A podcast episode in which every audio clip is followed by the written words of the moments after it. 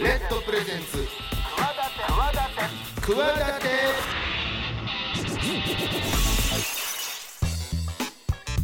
皆さんこんばんはパーソナリティの大岩良正史です。こんばんは金良です。えーこの番組企ては私スポーツデザイナーでボイスアクターの大岩良正史と起業家の金良でお送りしております明るい未来企て番組です。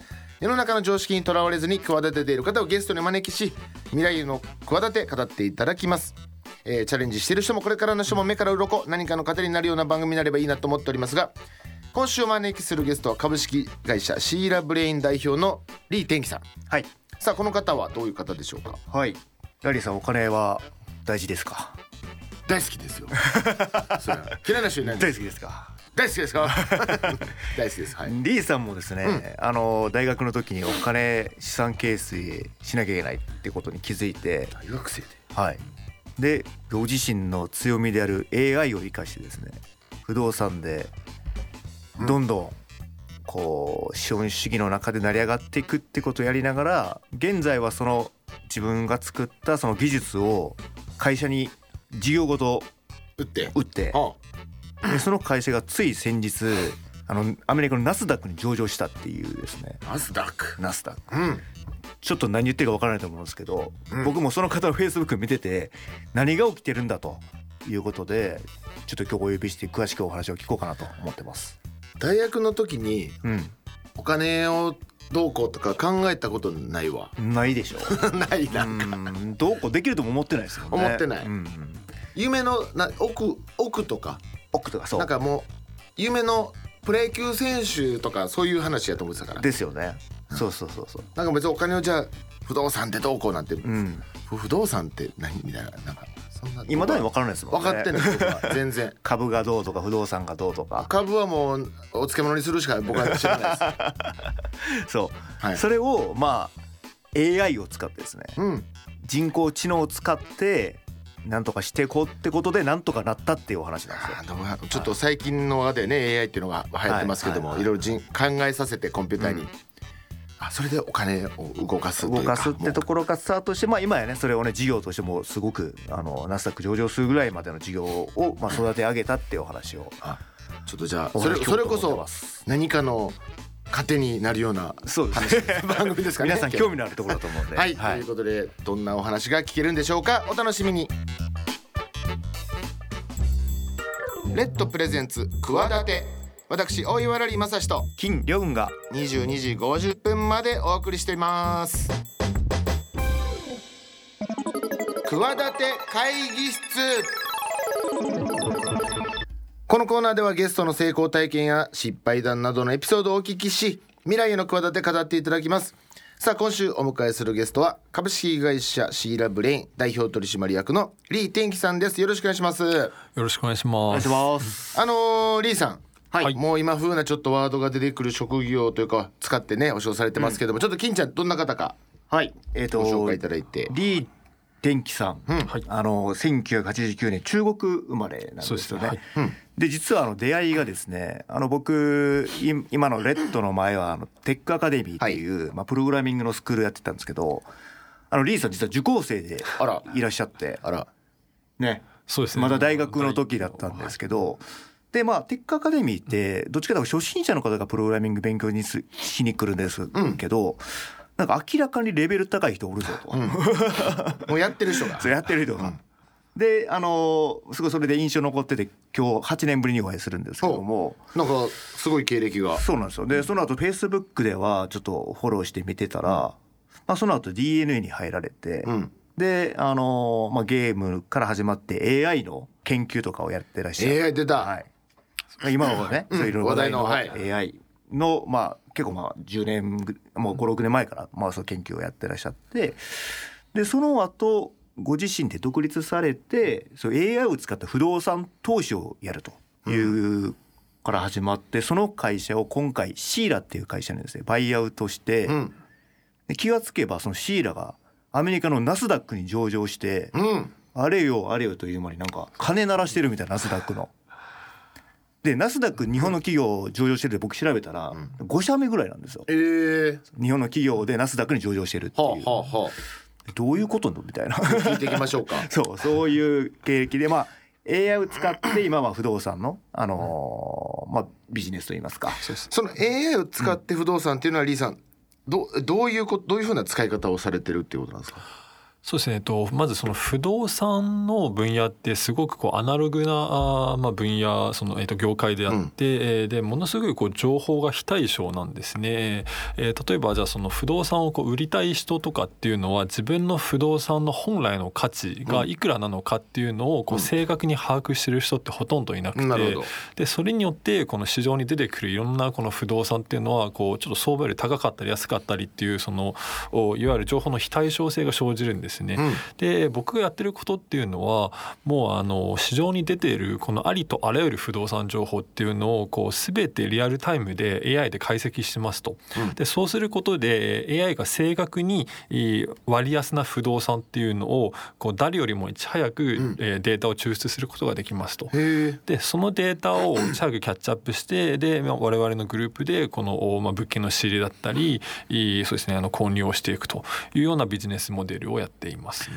なるほど。ということはその情報をもとにいろいろこう動かし売り買いを、うん、そうですそうですね、まあ、と例えばその土地であればもう明らかにこの割安な土地っていうのを仕入れて、うん、でその上に、えー、と建物を建てるとかっていうのもやってますし、うん、えー、もちろんそうですねその現状ものすごい割安な不動産っていうのを買ってきてでそれをリノベーションしてで再販していくと。なるほど。ビジネスもやってます。シーラっていう会社はもともとまあ、いわゆる普通普通というかまあ不動産屋さんを、うん、不動産事業をやってらっしゃって、ね、不動産デベロッパー、ね、デベロッパーをやってて、はい、で、えーと、リースさんは片やその AI を使ったその不動産のそういう情報をこうデータ分析データ分析をしてて、はい。うん、でそこの技術に目をつけられて、まあ、今回なんか上院したって感じなんですかね。そうですそうですね。うん、まさにそうですね。シーラそうですね。僕がまあシーラに上院したのがちょうど1年ちょっと前ぐらいで、うん、2022年の頭ですかね。うん、でその時にもうあのシーラとしてはもう上場準備に入っていたので、うん、えー、まあちょっと今後テクノロジーのところを強化していこうというタイミングで、で僕もそうですね。あのもうずっと一人でやっていてあの寂しかったっていうのもあったので、あのたまたまご縁があってあのグループにジョインさせていただきましたね。はい、そのシステムっていうのはなかったシステムなんですか？そういう不動産の価値をこう見つけてくれるような使い方というかプログラミングをされた AI というのはなかった、そうですね。少なくともあの、まあ、僕がそれをやり始めていた頃まではですねまだそんなそのそのデータ分析をちゃんとやっている会社っていうのはなくて、うんうん、でまあ、なんでかっていうとそもそもその不動産のデータ分析をこう AI にやらせるのってまず前提として巨大なデータが必要なんですよ。なるほど、うん、もうあのありとあらゆるその売り買いのデータ、うん、でそれを僕はもうあの大学生の頃からあのいわゆるそのクローリングといってそのロボットに自動でデータ収集させる仕組みっていうのを作っていてでひたすらデータを蓄積していたっていうのもあってそれでその、えっと、大学、まあ、卒業した後にその AI っていうのをこういち早く作ることができました。もともとそのデータを集めてたっていうのは、はいはい、そのジャャンルに不動産のそういうふうなことのにジャンルに興味があったってこと？そうですそうです、ね、目をつけてたってことですか？これは可能性あるんじゃないかみたいなそうですね。もうあの僕は大学生の時からもう学校の勉強だけじゃなくて、こういかにまあ資本主義をハックしていくといかにこの資産形成のをしていけばいいかっていうそのお金の勉強も自分でしていたので,、でその中で僕がまああの目をつけてたっていうのがその不動産の分野だったんですね。資本主義をハックしようと思うことあります？何の資本主義資本主義しない主義かも。ゲームをハックしない主義かも。まあその辺からちょっとエンジニア目線って。なるほどなるほどこれもともとが中国生まれなんですよね。で10歳ですか、の頃にえピアニストのお父様に連れてこられて来日されている。そうですねはい、うん、でそこからは普通のままだ小学生か。普通の結構小学生中学生。あそうです。もうあの普通のあの、まあ、いわゆる公立の小学校に通いながら、うん、あまあ父親からもうひたすら1日12時間ぐらいはピアノをやらせれるっていう生活をあそっちだったんですね。はいしていましたね。そもそもじゃあそピアニスト、ミュージシャンの方にお父様はさせようとしてたというか。そうですねそうですね。まああの、まあ、たまたまその僕の、まあ、生まれた家庭がその父親がものすごい中国で有名なピアニストだったのででも僕にもですねもうあの世界一のピアニストにお前はなれと いうのをこうあの生まれた時からずっとやらされていてそうですねもうほん中学校に入るまでぐらいはもうまともな人間の生活をしてなかったです。えー、あのお父さんは？全身にバネつけてピアノの練習させる ピアノ版巨人の星みたいな。あのあれです。お父さんあのオリンピックで中国の国歌弾いてらっしゃったんですか？そうなんですかね。あの、まあ、昔あのアトランタオリンピックっていうのがあって96年。あそうですそうですね、うん。その時にうちの父親があのピアノを弾いてたぐらいのそれも国を代表する。そうですす。ごくないですか？え中国何何人いるねんって話ですよ。まあそれ中学生ぐらいまではそうやってやってたわけですよね。そうですねそれもうそれが嫌になってですねあ。中学校からあのピアノの道を諦めましたとうとう。はい。それどうな才能的にはご自身ではどうだった？自分のピアノの才能というか。あもちろんそうですね。もうあのおそらく中学校の、まあ、僕が辞める直前ぐらいまでのレベルですでに、まあ、そこら辺のピアニストよりはうまいレベルまではその弾けてたんですけれどもただもうやっぱりその生まれた時からひたすら強制されてしまうともう人間ってどんどん嫌になっていくのはいはいはい。でもう僕はもうどうしてもこういう人生は嫌だというので。そうか。好きでやってるという感覚じゃなくなりますもんね。そうなんですそもそもと楽しかったのは楽しかった？ですか本当は。まあ、ちょ今思えば、まあ、今はたまに弾くのは結構楽しいんですけれども、やっぱりその強制されてる時は楽しくはないです。よね。教育って難しいですね。難しいね。押し付けるとやっぱ 反発しちゃうしじゃあやらなくていいよって言ったらやらないかもしれないしとか押し引きが難しいですけどじゃあそこから次じゃあ中学生高校生ぐらいからだんだんだんだんそういうお金のこととかそういうこととかに興味が出てきたような。そうですね。えっと中学校の時はまだそんなにもうお金のことはあのあまり興味なかったんですけれどももうあの、まあ、とにかくピアノやめればまあ何でもいいかなみたいなので あのもう普通のあの一般の学生と同じように、えーまあそうですねあの、まあ、当時はあの高校とか国際科だったのでその英語の勉強をしたりっていうのとあとは僕そすごいこうコンピューターが好きだったので、えーまあ、独学で、えー当時プログラミングを始めてたんですね。あその辺がスタートですねそうです。そうですね。えーまあまさにあのまあ当時あの D えっ、とモバゲーというゲームが、はい。あの当時流行っていてですね、うんはい僕はすごい悪い子だったのであのいかにこのモバゲーをハックしてですねあのこう悪いことをしてお金を稼げるかっていうのをこう中学校の時にやっていてそのモバゲーのあのそうですねまあなんかパクリサイトみたいなのを結構作ったりしてたんですけれども、でそれでもうあの DNA 社からですねこう訴えられかけるという。ああなるほど。があの子供の時代にありましたね。えそれちなみにその DNA にね後後ほど入られるんですけどそのいや言ったんですか？あの辞める時は言いましたね。さすがに入るとか言わなかった。入る時は言ってなかったんですかなるほどそれがまだ10代ですよねそうですね。まだ10代の中学校の時ですね。はい。中学校時代に大企業から訴えられる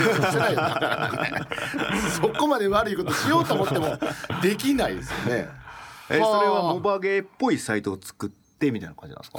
そうですね。もうあのあたかも DNA が運営してるかのような。めちゃくちゃ悪いです そうですね。でユーザーを集めるみたいな。そうユーザーを集めて、えでそこのまあアフィリエイトでまああの月100万ぐらいその小学校の時に稼いでたっていうのもあって、でだんだんその後その会社に入んねえで まあととというのもあってさそれそこが僕のそのエンジニアとしてのスタートだったまあまあまあっていうのもあってそうですね。なんかちょっと正面から受けてみようというのでその後からはいあの入りましたね。あまりにもピアノのことしかやらなさすぎて指の動き一緒ですけどねキーボードのこう プログラミングと。早くこうね、はい 役立ったんちゃうか言ってそこに。早く打ったらいいってわけでもないですけど キーボードは。でもそれででもその技術がありつつ高校生、まあ、大学生でもまあ東京工科大学。そうですね。あの大学はまあちょっとあのストレートで入ったわけじゃないんですけれども、まあちょっと1回目あのもともと国際科の高校に行ってたので、まあ、そのまんまもう流されるがまんまにあんまり勉強もせずその推薦で、えーまあ一個他の大学に入ったんですけれども、まあ、やっぱりその文系だったんで僕ちょっと合わないなというので、あの半年ぐらいでですねあの中退して1年ぐらいニートしてましたと。はい、でそのニートしてる間はですね、まあ、あの当時はそのニコニコ動画っていうのが流行っていたので、僕はもう1年間ずっと好きにニコ動配信とかをしていました。え何を何何の配信してたんですか？はい。えっと、そのゲームを、まあ、いわゆるそのチートとかっていうのであのいかにこのゲームを改造してゲームコードを書き換えてこう面白おかしくこう配信していくっていうようなコンセプトでえーチャンネル運営してましたね。た例えば具体的にどういうことですか？そのめちゃくちゃ設定が強くなるとかそういうことですか？あそうですね、まあ、単純にチートするとその、まあ、強強さとかですけれども、僕の場合はこうやっぱりいろんな人に見てもらいたいっていうこのお面白い動画を作りたいっていうのがあったので、もう見た目があまあまりにもこうおかしい見た目のものを作ったりとかっていうのをやっっていて例えばあのモンスターハンター、まあ、ちょっとこれも昔僕が作ったシリーズなんですけど、なんかあのモンハンピッコロってググるとあのい今でも結構出てくるんですけれども。緑色にしてキャラクターを。そうキャラクターを緑色にしてですね。でピッコロ。そうですね。でも明らかにありえない動きをしたりとかっていうのなるほど。で。はいえっと まあ、例えばあのピッコロっていうのはドラゴンボールに出てくるあの緑のあそうね。モンハンの中はい。でピッコロが動いてますけどね。モンスターハンターっていで。モンハンではもう絶対にありえないようなこのディオのザ・ワールドを使ってこう時間を止めたりとかですね。とかあのなんかすごいこうそもそもコードをいじれるんですか？確かに。そうですねあの、まあ、本来であればゲームっていじれないんですけれども、まあ例えばプレイステーションの場合はあのプロアクションリプレイみたいなそれいわゆるその外部の機器を接続することによってその中のコードをいじれるようになったりしていてで、まあ、そういったそのハックのあのノウハウとかをこう勉強独学で勉強してでひたすらこういった面白い動画を作って、えーたらもうやられてる側からしたら何も面白くない。ですよねこれはあの訴えられかけなかったんですか？あのあ実はそうなんですよ。あの訴えられかけました。ずっとね。ずっとギリギリで生きてるからこう本当に。ゲーム会社から訴えられがちなんですよ。同じ人生。これだってまだ10代ですもんね。あそうです。この時10代でもうあのなんか思ったよりすごいバズってもうあのずっとニコ動も再生数1位とかミリオン再生どんどんいっていて2010年の時にニコ動の年末再生数1位だったんですよね。でそれがもうあのあまりにもバズりすぎてで、えーその次の月にもこれはカプコンですけどもそのカプコンさんから、いやもうちょあのし著作権侵害みたいなことを言われてですね あの動画を消されましたと。そりゃそうですよね。今心の底から思いますけどそりゃそうですよね。でもそういうことをやってて、じゃあその後理系の大学に。そうですね、あのまあままあ、やっぱりその1年間好きなことをやってて、まあ、楽しいっちゃ楽しかったんですけれども、あのお金がもうどんどんこう尽きてってですね、はい。あのもう気づいたらもう生活費もなくなるレベルの 状況に陥ったのでいやこれはまずいなとちょっともう一回ちゃんと人生やり直さないといけないなというふうに思ってですねこう反省をして、えーもう一回ですねこうちゃんと勉強し直してで今度はちょっとちゃんと真面目に大学に入って、えーちゃんと勉強をしました。で、まあ、こちらの東京工科大学ってはい。何でもここの大学に入ったかというとここってもうあの 確か成績上位の5人ぐらいまではですねもうあの大学からあのまあ学費と他の補助金とかも全部あの無償で出すっていうプログラムがあったので、えーまあそうですね。僕すごい真面目に勉強してたので、えーまあ大学の時は本当に もうずっとトップを維持し続けてひたすらあのお金をもらっていて、えー。それでこの貧乏だった時代をしのいだという ことですね。はい。なるほどね。えでちょっといいですちちなみにそう鉄火アカデミーはなんで来られたんですか？それぐらいもうレベル高かったら。確かにあの、はいはいわざわざ来なくていいんじゃないかなと思ったに学びに。うん。確か当時ちょうどそのテックアカデミー設立したばっかのあの第一期の時でそのなんかあのうちの研究室でそう確かあの広告を見たんですね。で僕もちょうどその時あの夏休みであの確かなんか2ヶ月あ1ヶ月ぐらいなんかやることがなくてはいはいはい。そうなんか勉強したいなと思ってたまたまその広告見たんですよ。ええまあそれなんかそのルビー勉強したりとかあそうですそうです、えっと、で大学ではちょうど Ruby もやってなかったのであのこれちょっと触ってみたいなと思ってでちゃんとしたこの、えっと、スクールがあるんであれば一回行ってみようかなと思って。真面目だった。本当にまあ、大学の時真面目で言言語があるんですけど、ね、技術があるんですけど。まあ明らかにその最後確かにですねあの最終的にゴーゴールというか作品を作るんですけど、うんうん。なんかツイッターを改造してみましたみたいなことを発表してました、やっぱやってるやん。既存のやついじりがちやん。思い出した思い出した。なんか改造してたなと思って。既存のやついじりがちやん。そうですね。なまあ何かをハックするのがやっぱ結構楽しい。ちょっとハック思考だねハックそうね。俺俺のことは乗っ取らないですけど。でもそこから卒業してその DNA にそうですね。先ほど先ほどというかは10代の頃お世話になりかけた。そうですね。かけた。あれ違う意味でえーそこでは何されてたんですか？まあそれこそモバゲーとかねゲームはいはいそそうですね。ね。まああのちょうどあの AI の部署立ち上げの時期だったので,、で僕も大学の専攻があの人工知能でだったのでで、まあ、一緒のその初期メンバーとして AI のあの部門を立ち上げましたね。はい、で、えっと、DNA の、えーにいた時はな主にその、えっと、論文を書いたりとかその最先端のこの AI の開発をしてでオープンソースの開発をやってまして、オープンソースって、えー何かっていうとその要するに自分の書いたソースコードとかすごい便利なものプログラムをこう世界中の他のエンジニアさんたちが使えるようにこう、なるほど。無料で公開していくっていうことなんですけれども。お金取らずに？あそうですそうです、まあ、ははは DNA としてもそういったあの活動を推奨していたので、そうですね。DNA の中で、えーまあ、そういったあのオープンソースの活動をしてましたうーね、ん AI えごめんなさい。AI って人工知能？そうですそうですね。はい。何の略ですか？そもそもなんあですけど。えっとアーティフィシャルインテリジェンスアーティフィシャルインテリジェンスかっこいい。発音いい。アーティフィシャルインテリジェンスね。なるほど。えそれって直訳人工知能あそうですそうですね。ではいそこからまあ3年ほどでも独立されてますもんねそうですね。あのまあもともとその独立しようっていうのはあのもうあの大学時代からもずっと思ってたのいつかはまあ自分の会社を作りたいというのがまああので DNA に入りながらですねもう傍らでももうあのまあ DNA も上場企業なのでその上場企業に勤めていると信用があるんですよ。でその信用を使うといろんなこの銀行さんからあの融資を引けたりとかでで副業でもひたすら不動産投資をもうあのやってたんですよね。それも DNA 時代から？あそうですそうです、ね、そうか。その、はい。そうだ。そのお金のことに結構興味持ち、ごめんなさいちょっと戻っちゃうかもしれないですけど、はいはいはい。持ち出されたっていうのはどれぐらいの頃なんですか、なんかそのお金稼がなきゃみたいな。はい、えっと、あ、これも本当にもう大学時代にですね、はあはあ。あの、ここれあれですね。はい。季節の奇跡のとこではい、ああるんですね。ちょっとじゃあ詳しくはあれですけどそうですね、まあ、とあるその友人の影響を受けて、で、もう、あの、もう資本主義で、の上に行くためには、もう学校の勉強をしてるだけじゃダメだというので、まあ、大学時代からですね、そのお金の勉強っていうのをこう独学し始めて。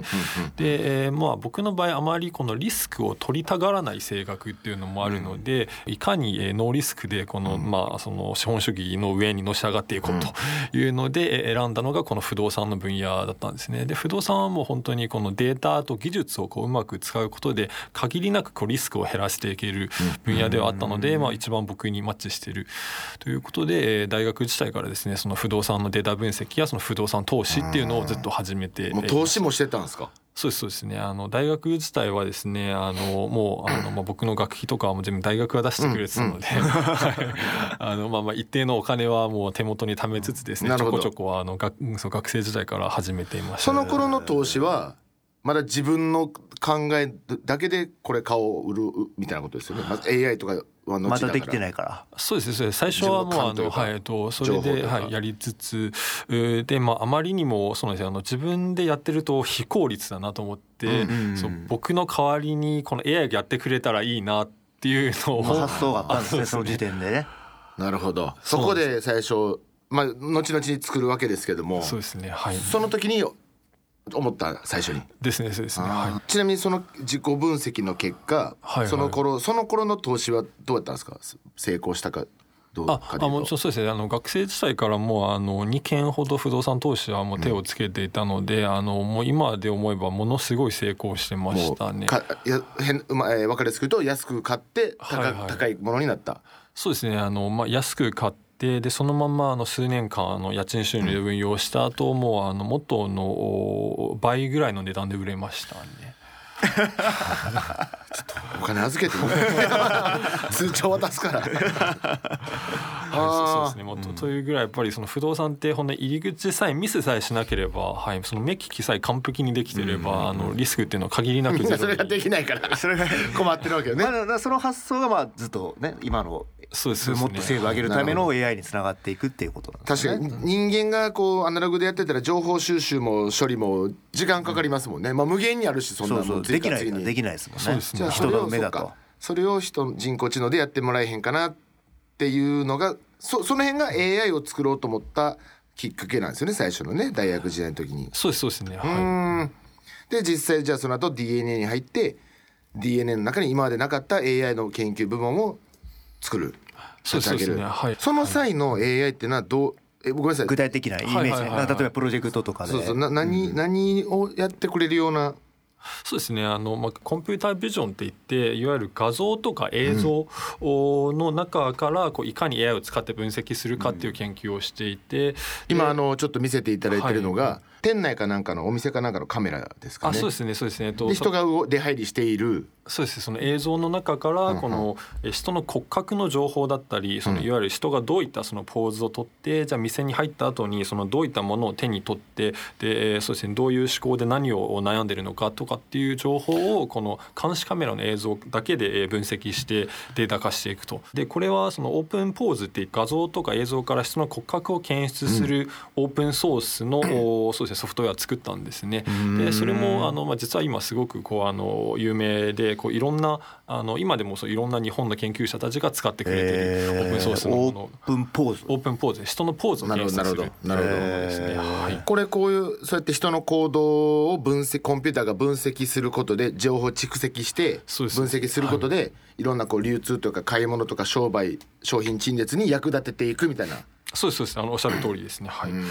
であとまあもう一個そう二つあったんですけど、はいもう一個がそのいわゆるそのまあ今でいうとその AI による生成技術って最近ものすごい流行ってるじゃないですか。でチャット僕 GPT そうですそうですね。はいみたいなやつをまあ生成そうですよね。あのその Stable Diffusion の Midjourney とか最近結構流行りのキーワードがいろいろあるんですけども実はその我々 DeNA ではもう5年前ぐらいからそのけこの研究をしていてで当時はそのアニメの生成をそのアニメを描くっていう行為を AI にやらせてたんですね。ほでアニメってその1秒間に30枚とかありますね。25枚フレームがあっはてそれを全部人で描いたらものすごいコストかかるんですあのいわゆるまあセル画という分かりやすく言うと、そうです。でそれ1枚書くのに、まあ、実はその数時間かかるにもかかわらず、もうアニメ会社からするとこの100円とか200円しかそのコストはで出せないわけなんですよ。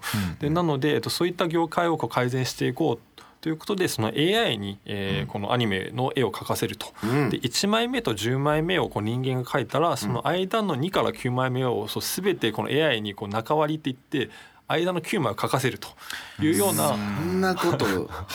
でそれによってこのどんどんこう人件費を削減していこうというのを、まあちょっとあの某あの大手のアニメ会社さんとあの共同研究で一緒にやっていましたね。はい。あの AI って、まあ、よく言えばそうやって、んまあ、コストかけられない部分を代わりにやってくれるとかありますけど、なんかね確かに人がやってることを機械が代わりにやるっていうところの話でもありますもんね、まあそうですね使い方次第ですけど、そうですね。ああなるほどあそういうこういうプログラムというかこういうことをさせるような人工知能の研究とかもされていたってことですね。そうですね。もう DNA にいた自体は主にそういったはいあの AI の活用その応用研究っていうのをやっていましたね。はい。うわなんかすごい未来になってきた。自分がこんな話するとも思ってなかった。な 生きてる間に。わかりやすく説明してくれるから。ね20年前のスピルバーグのあの、A、AI って映画あったけど映画の世界やなと思ってたからそうやって、はいねもう今もう本当身近なところでね。シンギュラリティが着々と近づいてますね。なんなんですか？あシンギュラリティ。シンギュラリティって何ですか？あのあれですね。えっと AI がまあいわゆるその人間をこう超える瞬間っていうのをシンギュラリティって。言ってああ怖い怖い。まあ、あの我々人間が地球上で最もこう賢い生物だとうぬぼれているのをこう超えられるっていうのをシンギュラリティっていうおふうにーあーシンギュラリティ 信じられへんみたいな。なるほどねそういうまあ見えてきましたもんね。そうですね。もうあと数年以内には確実にそこまでいくというふうに言われてまあます、何をもってみたいなこともありますね。まあまあ確かに。はい。うん。何やったらもしかしたら超えてるかもしれないと。感情的な部分というか当然まあねそれだけは無理だろうと思われてるけどそれを何とかしようとしてる人もいるんでしょうねなんかね。でも分かる。だってドラえもんは感情もあるからね。まあ確かに。確かに。藤子先生はいつかこういうロボットができるという未来を、想像もう、を頭に描いてたわけですから、ああやって、もしかしたらもう我々がおじいちゃんになってる頃にはもうあの完成してるかもしれないですね。ああなんかそういう時代が来ましたけどリーさんさどうしましょう？さいあの今後この AI というかご自身といいますか、AI の未来についてでも。そうですね、まあ、あの僕はまあ今はそのシーラーグループというところはい。でその AI の研究開発をしていますのでまずそうですね。あの直近の目標としてはまあ我々その会社の中でこういかにこの AI をこう活用していってこう業務効率化だったりとか、あとその不動産の分野って本当にもうあのまだまだ全然そのその時代に取り残されてる部分っていうのはあのいっぱいありますので、えーもう今後ですねこういろんなところにこう AI を活用していって、えーまあ、例えばそのカスタマーサポートの対応だったりとかあとはそうですねあの不動産っていうとそのえっと販売図面図面を書くとかっていうのも全部 AI でできたりするので、まああとはそうですね土地からビルを建てる時の設計だったりとかっていうそのいろんなところで AI の応用があできますので今後ちょっとですねあの会社の中ではそれをどんどんこう推し進めていこうというふうに思っています。その不動産絡みではそうですけども、個人的にはなんかこのジャンルにもこういうの使ってみたいなとかあるんですか？展望というか未来の欲望といいますかそうですねあもう本当にあの最近 AI の進化が早すぎてもうあのおそらく多分僕がそうですねこう何かに使いたいっていうふうに思わなくてもあのもう10年後ぐらいにはですねもう僕がその普段やってる仕事のほぼ全てが AI にとって変わるだろうというふうに思ってるんですよね。ちょっと僕もちょっとこれ僕のあの持論なんですけどちょっとあの乱暴かもしれないんですけどあのおそらくですけどこの20年後には AI によってこのこの世からお金の概念で消されてると思うんですよね。なんでかっていうとそのお金っていうものってそもそもあの労働があるからその労働者がこう物々交換するためのものじゃないですか。でもしこうありとあらゆる労働が AI によって取って代わられると、そもそもお金ってなんだっけっていう世の中になってくるんですよ。労働しなくても生きれるようなそうですね。もうなんかイメージしてもらえば分かるんで例えばそのロボットが農作物 作ったり、ロボットが牛とかあのそうですね豚を飼ったり、でロボットが料理をしたりこう全てがロボットができるようになると労働って発生しないんですよ。そうすると食べることってタダになるのでなるほど、えー、お金っていらなくなるんですよ、ね、なるほど。でちょっとこういうこと言うとじゃあロボットを作るのってあのコストかかるんじゃないかって言われるんですけど確かに最初はそうだけれどもそれがちょっとしばらく続くとロボットを作るっていう作業自体もロボットができちゃうのでこの世の全てがコストゼロに収束するんですよね。あなるほど、うんなんで、えっと、僕はもう我々がおじいちゃんになってる頃にはもう全てがもう AI に変わってるというふうに思ってます。子供最後ちょっと皮肉なこと言いますけど お金に結構固執されて生きてこられた方の最後の締めくくりの話がお金がいらなくなるかもしれないというね。ですね。なんともこうこの30分の中で一周した話オチ がね。オチでちょっと自分で押しとこれ。皮肉なことにねそういう話になっちゃいましたけどもお金が欲しくて始めた投資なのに、うん、AI なのにね。自分でなんか自らを滅ぼす 通路を開発してたみたいなという結論にたどり着い あの今の話よかったらどっかで使ってもらってください自らみたいな感じで。いやっていうちょっとね未来を語っていただいた、お話でしたけども、はい、本日、まあ、僕もちょっと勉強になりました、うん、あのちょっとよく分からなかったこともあったんで最近の AI ということに、うん、ちょっとうまくちょっととても分かりやすくそうです、ね、話していただけたということで、本日の企て会議室、えー、以上でございます。ありがとうございました。ありがとうございました。レッドプレゼンツ企て私大岩良正史と金良雲が。22時50分までお送りしています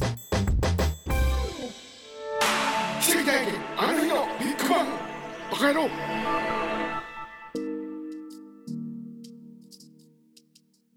このコーナー誰しもあの偶然の瞬間がなかったら今の自分はないという出来事があるはず。ということでゲストのそんな奇跡のビッグバンが起こった瞬間とそこにまつわるエピソードをお聞きしていきます、えー、引き続きゲストはリーさんリー天気さんにお話を伺いたいと思いますがそんな奇跡のお話あります？そんな。はいえーと、僕にとっての奇跡はですね大学時代に、まあ、たまたま出会った友人のあの古川君という方ですね、はい、えー、まあ、大学はまあちょっとあの僕すごい真面目に勉強していた時に、まあ、たまたまその仲良くなったですねあの彼があ、まあ、実はその、まあ、日本トップ10に入るぐらいのこの、まあ、富裕層の家系の方でで彼と出会ったがためにですね僕の価値観が全て変わりましたと。うん、もうあの普段僕がこう見ることのないようなですね、まあ、あのリッツ・カールトンとかあの、まあ、グランドハイアットのこうプレジデンシャルスイートだとかっていういわゆるそう超高級ホテルだったりとか、うん、あとはもう普段こうヘリで移動したりとかっていうの古川さん？そうですね。大学生の時からですか？あ大学生の時から。もう彼と出会ったことがなければ多分僕はもう一生こう普通のあの価値観で生きてきたんですけれどももう彼と出会ったがゆえに、まあ、こう資本主義の世界ってこんな広いんだなとこう世界観がもう180度変わってですね、あのこう大学の勉強をしてるだけじゃダメだというので、えー、そうですねこの資本主義でこうあのハックしていくためにはどうしたらいいかというところに目覚めた。のがあの僕にとって本当にもうあの彼と出会わなかったら今の自分はなかったなという奇跡だと思っています。ね。それこそあれですかねゲゲームとしてこれは ハックしがいがあるぞみたいな感じなんですかね。そうですねもうあの資本主義ゲームをこうハックしなければならないなというのに目覚めました。まあいわゆる資本主義の中ではまあ上、まあ、富裕層にこれ行くためには自分やったらどうするかみたいなところに気づたというかなるほど。こう発想になったってことですか？そうですね。あのもう普通に多分大学の勉強をしてるだけじゃ自分はその世界に足を踏み入れることはできないなというところで、はい、それでそのお金をやっぱ稼ごうというふうな感覚になったというそうですね。の方のもう完全にこう価値観が180度変わってはい。だって そんなこ国を代表されるピアニストの息子さんであるリーさんももうなかなかそれはね、うん一般よりはあれなわけじゃないですかどう考えても。あまあ実はそのミュージシャン、まあ、あのピアニストってそこまでお金にならないんですよ。っていうのとそうですねあのもっとそもそも僕ってあのピアノをやめる時に親と大喧嘩してもう一人で日本に残ってたので、そもそもお金もなかったんですよ。あもう帰られたんですかお父様は？あそうですね。あの父親はもう僕がそうですね高校の時中学校の時ぐらいにはもうあのずっと中国に戻ってたので、はいあのもうあの仲はその時すごい悪かったんであのお金も援助してもらえないと。ええ極端。なんかえ極端ですね人 人生がなんかその。ね。ものすごい極端な人生を生きてきましたね。はい。急にいや一応だってお父様だって言うても息子やから、しかも異国の地に残した息子まだ10代だから、おかね仕送りというかぐらいは。もう一切もらえなかったです。え。極端。だだそういうのもあって お金といいう部とねもあるかもものにしれないですね。対してだそしたら急にだってい生きていかないと現れるのよ。ヘリで登場する 同級生が。登場はいいかどうかわかんないですけど毎日学校漫画みたいな。東京高架レーターの八王子のあそうです。あのこういう、はいえカーブした校舎が2つ立ってるとこですね。よくロケ地とかに使われるねドラマとか。あのウルトラマン系の秘密基地だみたいな感じのところよくご存知で、あはいもうじゃあヘリポートもある？あるでしょうそれは。八王子のインターから見える。屋上にヘリポートあれもね。へ H って書いてあるそこめがけて毎日来てはる通学にさすがにそこには来な なるほど。そっか。だからそういう時にそういう人と出会ったらそういうお金をみたいな感覚になったりそっか。より刺激が強いですもんね。確かに。ですね。本当にものすごい刺激を受けて、はい、でそこからもうあの自分で不動産やって起業しなきゃダメだと。なるほど。いうところで、はい、あの目覚めましたね。やっぱりこうやって紐解くとねやっぱり人生のルーツってなんかあるんですよ。きっかけというか。うん。背景というか。でねそんな古川さんみたいな方はそんななかなか出会わないじゃないですか。だってそんな人だってそこまでの規模の方って、ね。でやっぱそういうふうなねそう10代お父さんからちょっともらえなくなったゼロになったそういう人と出会ったっていうなんかこうやっぱなんかあるんでしょうね、本当に奇跡のビッグバンというコーナーにふさわしいおお話ですけども、さあというところでですね。今週お話を伺いました。リーさんとはちょっとお別れになっちゃいます。またちょっとあの不動産のええ情報あったら持ってきて ぜひぜひ。えー株式会社シーラブレイン代表取締役リー・テンキさんでした。ありがとうございました。ありがとうございました。以上奇跡体験あの日のビッグバンのコーナーでした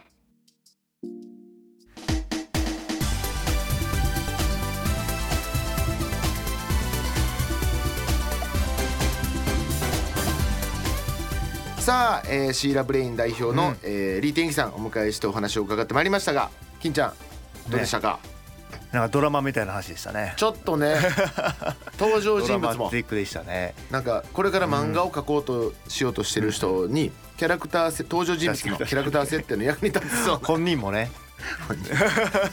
とてもねお話聞きやすかった。そうですよね。やっぱり頭のいい人はね我々のちょっとこうレベルに落として話ができる一個一個ワードもねちゃんと説明してくれたの自分で、そうですね、ままあ、事例もね踏まえてね分かりやすく AI と何かっていう話もそうですしちょっとお金のこともそうですけども。ラジオやから見えないからってリーさん自身が AI っていうことないよね。今日今パソコンに喋らせてるってことじゃないよね今。いや本人いらっしゃいました。いたよね。いたよねそうやね。はい、さあどんな話が、はい。金券はですね、はい。まさに AI かなと思ってます、まあお金の話もありましたけど最後ねあの AI がこの世の中全て普及したうん。挙句はお金もなくなるという話でしたけどもそれがよかったあんまなくて そういうことじゃないのか今なくても大丈夫。今はまだ必要やね。ね。はい。それがね確かに価値観という。そうですね。価値が移るわけですからね。じゃあ男女の喧嘩でもあなたとはなんか金銭感覚合わないわみたいなのもなくなるわけ。なくなんかそれがねユートピアなのかディストピアなのか分かんないですけどね。でもそのだあのね女性からも高収入の人の方がいいみたいな話もなくなるし。それもなくなるわ。そうかそういう辺のことがなくなるわけですもんね。いやーそうなんのかな、まあ生きてる間にそういうのが来るのかもう一個先の未来なのかわかんないですけども。あこどっちですか？僕はちょっと半分ワクワクしてますけど、まあ、怖いっていう人が多いですよね。怖い。だからちょっと見るぐらいでいいなんか。チラ見であこういうこの後こういう時代が来るのねうん。っていうのがなんとなく全く見ずにっていうのはなんかあれやか。らなるほどでも日常に戻るというか今の感じに戻るみたいな。僕はもうそのいやもうそのままあこその時代になったぐらいの時に8090ぐらいでもうあちょうどね。こっちは別に長くないしあとはみたいな。あはいはい。あとはこういう時代こうなるの皆さんやってってね頑張ってってねみたいなはいのでいいかなと思います。はい。さあこの番組ではあれですよ。ちゃんと人間が喋っておりますんで。ラリーちゃんと金ちゃんにそうですね。置き換わらないように頑張らないといけないですね。ほんまや。取られるやんこの番組では皆様からのメール募集しています。俺なんか俺のロボットも古いねんな。ロボットか。ロボットが今のロボットって多分もうちょっとちゃんとね、う今でも全然もう分かんない。ばバレないぐらいそうやね。一回ちょっと古いロボット風にこの番組では皆様からのメール募集しています。番組の感想やゲストへの質問など気軽にお送りください。あああああこあこ壊れた。今壊れた。宛先は、えー、クワアットマーク RKBR.jp KUWA アットマーク RKBR.jp 番組公式ツイッターアカウントは RKB クワ公式ハッシュタグはえーハッシュタグカタカナクワダテです、えー番組の感想などハッシュタグをつけてどんどんつぶやいちゃってください。来週もねまたいろんな話聞いていきましょうということでお相手は大岩良理正史と金良でした。また来週もクワダテでいきましょう。バイバイ。バイバイ